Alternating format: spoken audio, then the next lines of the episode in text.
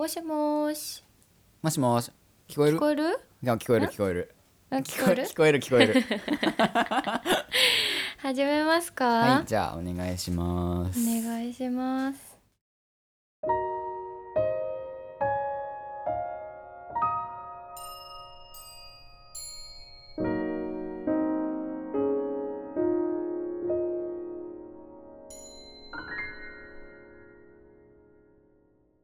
良い歌と声？こんばんは笠井龍之介です。こんばんは小林千鈴です。さて第2回というわけではい。始まりましたね、嬉しいね。い、やーなん本当かに。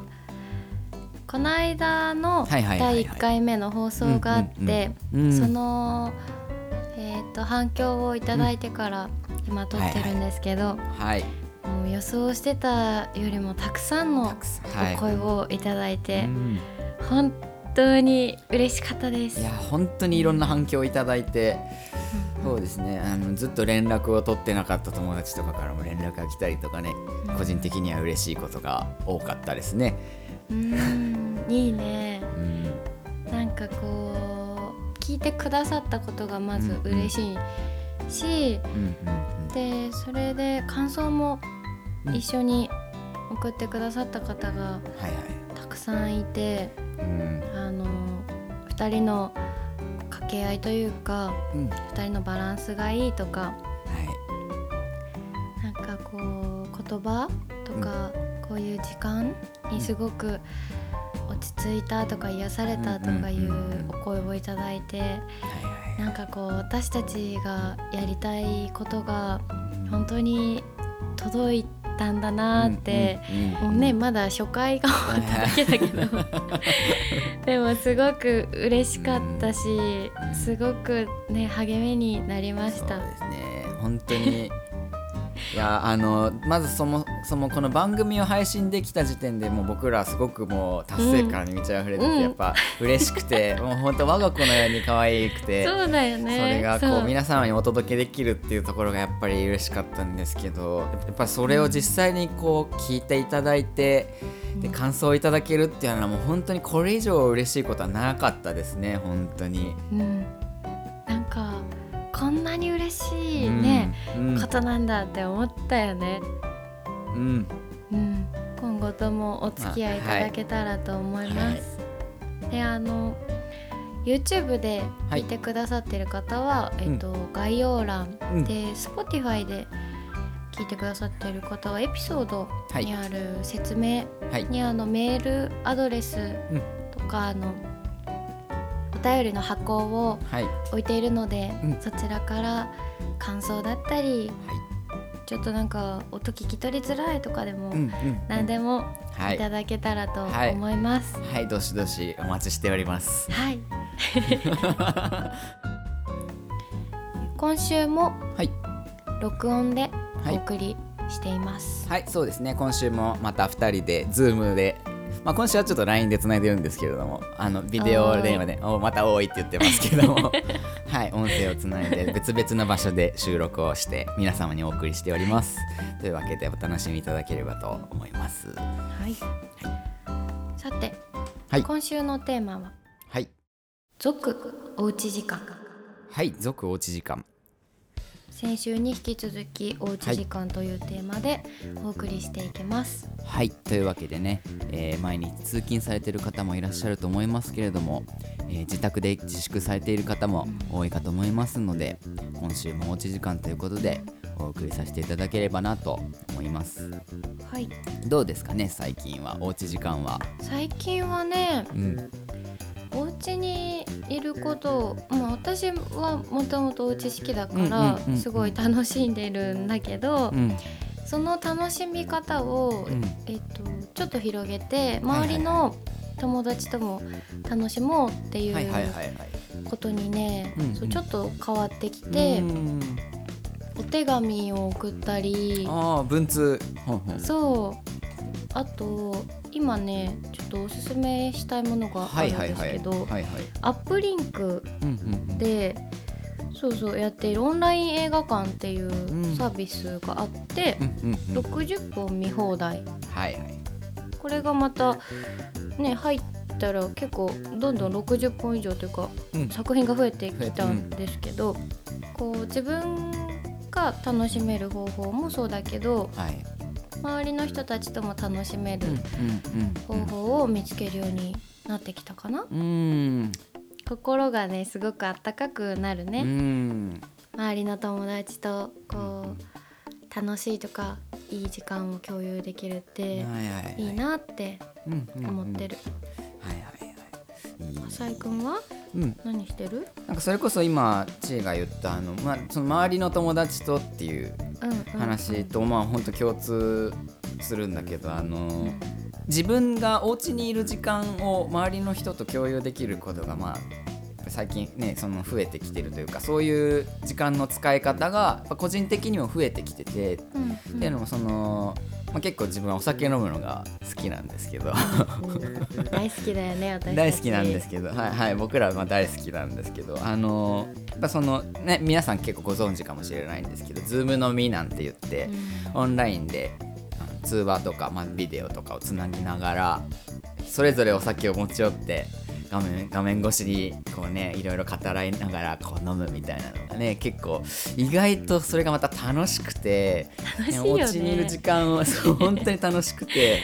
うん、お家にいる時間をシェアできるっていう良さがあるなって思っててまあそうこうしてるうちにねお酒だけだと事足りなくなってきて最近はお家居酒屋なんて言って あのおうち時間にちょっとかけて、あのおつまみを自分でちょっと研究するっていうようなことをちょっとしたりとか。まあ、なんかそういうのとかをあの自分で作ってお酒に合うものを研究したりとかしますね。うんうんうん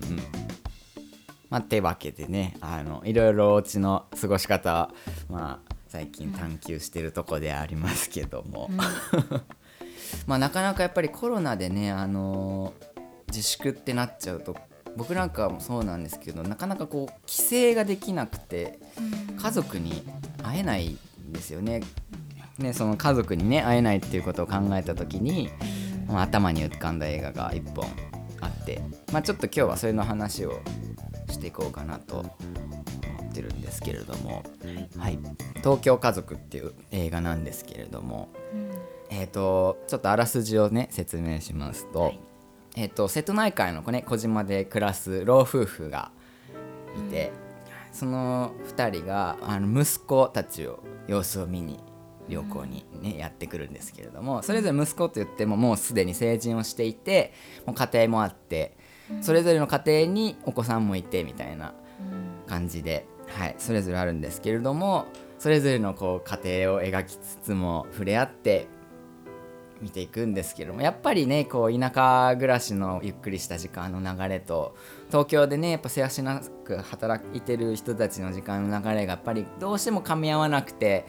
こうちょっとやっぱ家族のね気持ちにずれがだんだん生じてきちゃうっていう中でお母さん、ね、老夫婦のうちのお母さんの方が倒れてしまうなんていうまあところでね物語がいろいろ動いてったりするんですけどまああの本当にやっぱり僕はこの作品すごい大好きなんですけれどもあの山田洋次監督のねやっぱその彼は50年前に「男はつらいよ」っていう映画をやってて、やっぱりその当時から当時の家庭像っていうものを描いてきた監督なので、家庭というものをその時代時代に合わせて捉えてきた人なのでそれを2013年にもう一回その2013年当時の過程というものを描いたっていう感じでとにかく描写が細かくてちょっと僕が好きな描写だと例えばその長女の旦那さんが出てくるんですけど、うん、林家正蔵さんがやってるんですけどその林家正蔵さんがたくあんをつまみ食いするシーンがあってそれをわざわざたくあんを手でつまんで食べててそれを怒られるみたいなそういうちっちゃい 細かい描写とかなんかあとはその僕が好きなのはあの次男収入が安定しないって言いましたけどがあの、ね、お母さんに彼女がいることを言えないっていうずっとこう「いやいるんだよ 俺いるんだよ」って何がいるのかなっていうのをずっと言えないっていうののもどかしい感じとか そういう。ここまで来てるんだよね。そうそうここまで来てるんだけど喉本当に喉まで来てるのに言えないっていういやあれすごいなんか、まあ、ちょっと自分を重ねてしまうところもあってなんかやっぱなんかちょっとこう なんというか親近感が湧くというか、まあ、やっぱそういう面白さもあって。でまたあとこれあのこの作品も久石譲さんが音楽やってるんですけど、うん、これはまた本当に素晴らしいですねちょっと切なくて感動するような音楽がねこれまたついてて僕は本当にこれ大好きな作品の一つかなと思って今回、はい、ちょっと出してみたんですけど この作品は私、うん、笠井君が、はい、とにかく山田洋次監督が好きだと。もう出会った当初から聞いていて言ったね言った言った。言ってたよね。だけど私あんまり邦画をそう見てなくてで、うん、今回笠井君がどうしてもこの作品を紹介したいって言ってくれたからそれで見たんだけど、なんかもうね見て最初の感想は、はいはいうわ笠井くん好きそうって感じだったの。それこそ笠井くん言ってたけど、描写が細かくって、こう日本ならではというか、もう繊細で細かく細かく積み上げられている、そんな家族が描かれていてで私がこの中でこの映画を見て感じたのが、家族だけの空気感とか時間の流れってあるなと思っていて。でもその空気感もそこにいる家族の年齢だったりそれぞれの置かれている状況で変わるものだけどその家族そのメンバーにしか出せない空気っ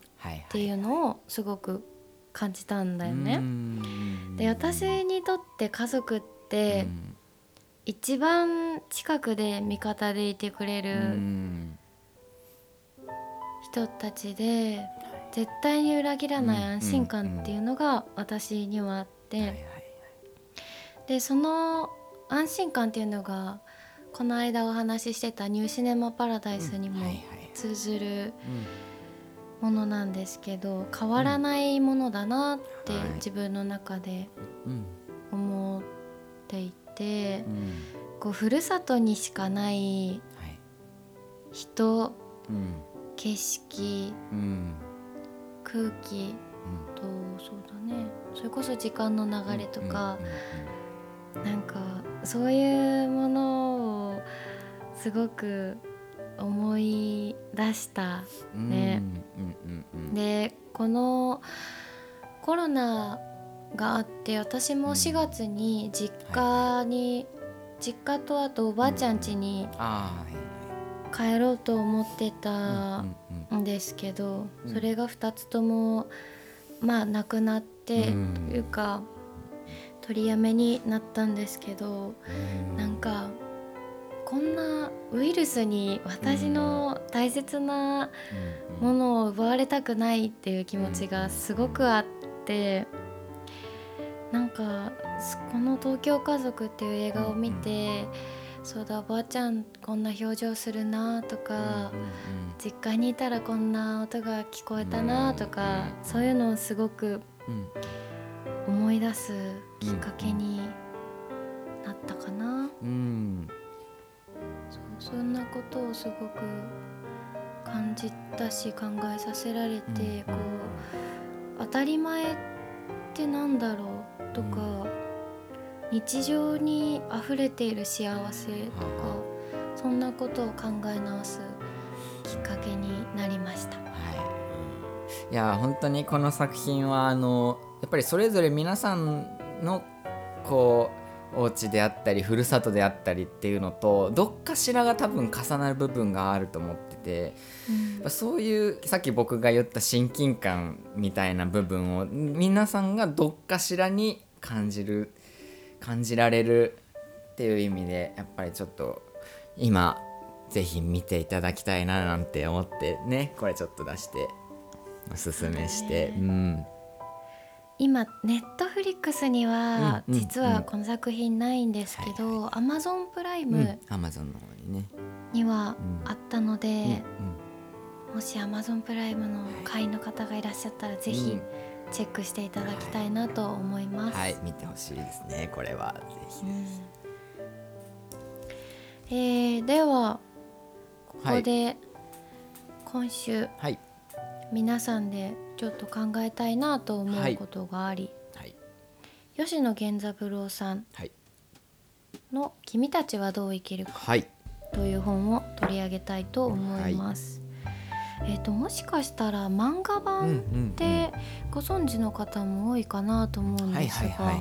2018年のベストセラーになっています。えー、ざっとあらすじを説明するとうんはい、えーと、中学校2年生の男の子、コペル君とおじさんの2人が登場するお話です。うん、でコペル君が体験したことや感じたことをおじさんにヒントを得ながら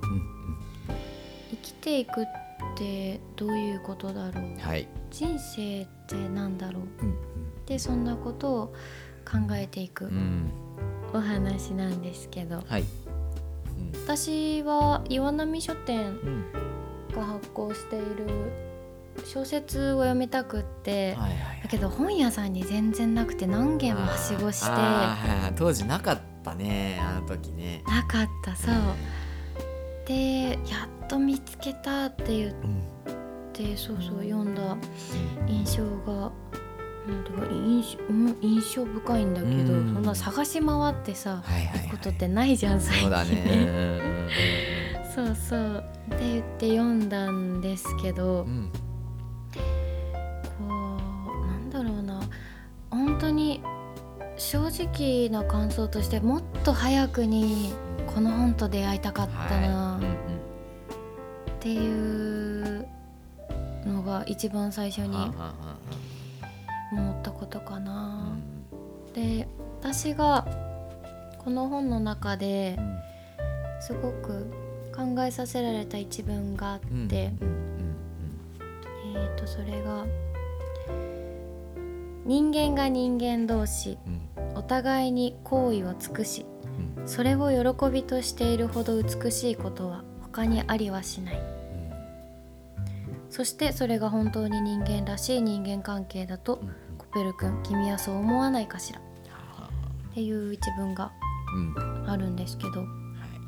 これを読んだ時にもこの一文でちょっとページをめくる手が止まってしまって、今自分たちに必要なことな気がしてすごくハッとさせられたんだけど人ってやっぱり一人で生きていくことってできなくて自分と外のつながりっていうのをすごく感じていてやっぱり周りにいてくれる人たちがいて自分が今生きていくことができてると思うし、うんうん、でそこにはこの自分に合った行為っていうものがあって、はい、自分が周りにいてくれる人たちのために、する行為がそのために使う時間って、すごく幸せだし心が満ちているというか、そういうなんか優しいあったかい気持ちをい出すんだよねやっぱり、うん、こう、うん、周りの人たちに優しくしてもらったこととか、自分が考えて送ったものをとても喜んでもらえたとか、うん、なんかそういう風なこう人と人自分と外の世界の中にある空間ってすごく居心地が良かったなっていうのをこの一文を通して思い出した。思い出した。その優しい時間とか空間をね俺はねもまたちょっと違うところでそう。あのこれ物語の進行であの、うん、まあ、章がいくつかあってその章末におじさんノートっていうのがあって。そのコペル君とコペル君が体験した話おじさんとの会話っていうのは前の章、まあ、その章の前の方に出てくるんですけどそれを受けておじさんが語るっていう構成になって各章そういう風に進んでいくんですけどまあやっぱそのおじさんノートっていうのはやっぱり結構すごいあの考えさせられるものが多くて、まあ、例えばもう結構自分がやっぱりグッときたというかところはあのあるんですけど子供のうちはどんな人でも地動説ではなく天動説のような考え方をしているっていう文章から始まる一つのくだりがあるんですけど、まあ、これあのつまりどういうことを言ってるかっていうと地動説、まあ、コペルニクスっていうのが天動説を唱えたっていう、まああの地動説っていうのはこのおじさんが言うには自分中心にしていろんなものが回ってる人。まあ、それを彼は子供のうちはみんな地動説であってで大人になるにつれて天動説になっていくっていう風に捉えてたりそういう書き方をしてるんですけどこれあの結構今のこのご時世でね厚かましいかもしれないですけど、まあ、Twitter とか、ね、SNS で結構こうやっぱり批判とかでやっぱ結構荒れちゃって。ると思うんですけどそれってどうしてもやっぱりこう、ね、当事者にならないとわからない苦しみっていうのは絶対あると思っててそういうのを無視してやっぱり批判してしまう批判ができてしまうっていうのは僕はそのやっぱりこのおじさんノートでいうところの指導説的なその自分中心の考え方であるかなっていうふうに思っててやっぱりその人にはその人なりの苦しみがあってその人にはその人なりの悩みとかいろいろあるっていうのは分かっていかなきゃいけないことかななんて思ってそういう意味でもちょっと最近またこの本読み直したんですけど結構そのこの時期だからこそちょっとグッと刺さってしまうようなポイントだったかなと個人的には思っててこれまたその初めて会ったのがそれこそ2年ぐらい前ですけど2年前に感じたことと今感じたことでまた違う感じ方がしてこの本やっぱりそれこそ本当にねさっきチームも言ってたけどもう少しやっぱり早く出会ってで大人になってからもう一回読み直すっていうような感じの、ね、出会い方ができたらもっと良かったりするのかななんてね思ってたり。そうだね。なんか、うん、この本について話した時に、やっぱり私たちの中で、人生の指針じゃないけど、生き方のこう道しるべになってるような本なので本当にまだこの本と出会ってない方には是非手に取って読んでいただきたいなと思っています。そうですね。それぞれやっぱり手に取って皆さんがこうねどう生きるかっていうのをじっくり考えてもらえたらいいかななんて思ったりしてます。なんかあれだね、うん、どんなところが面白かったとか、うんうんうん、ぜひ感想を教えていただきたいなと思っています。はい、さて、はい、では今週も私たちのおすすめの曲、はい、おすすめなんてちょっと厚かましいかな。聞いてくださいっていう、はい、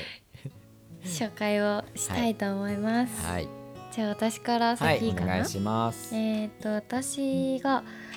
今週えー、とよく聞いていたのが、はい、ケシのバンドエイドという曲です。はいうんうん、えっ、とこの曲は、はい、こう自分たちが今、幸せに過ごしているこの時間も、うん、世界のどこかでは、コロナで家族を失ったり、大切な人を失って悲しみに暮れている人がいるんだなってうんなんかそんなことを考えた曲でした。うんうんうんうん。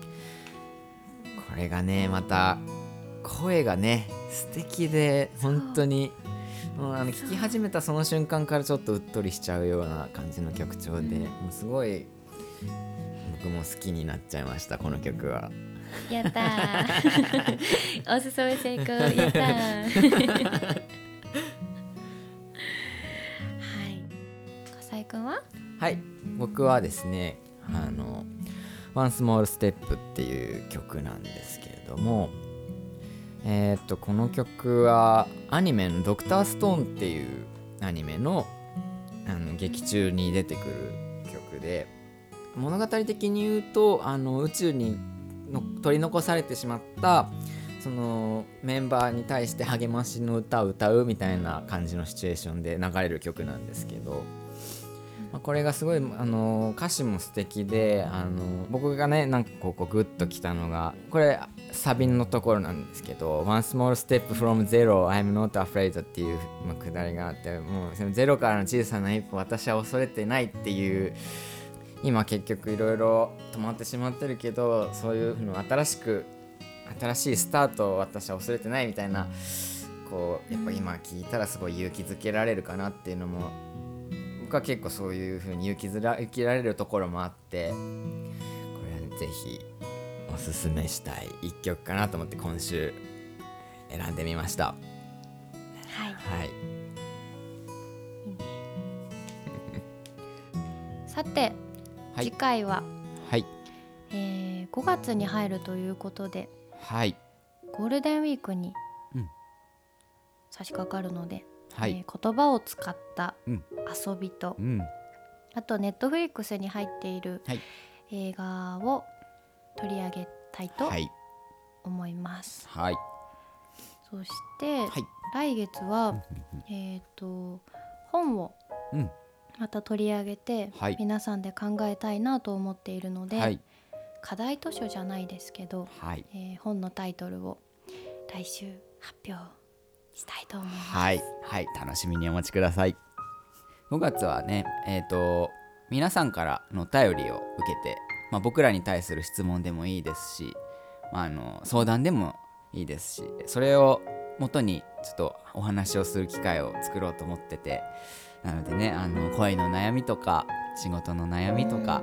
まあ何でもいいので、あのね YouTube でお聞きいただいている方は概要欄から、Spotify をお聞きの方はリンクから。はい。どしどしお待ちしております。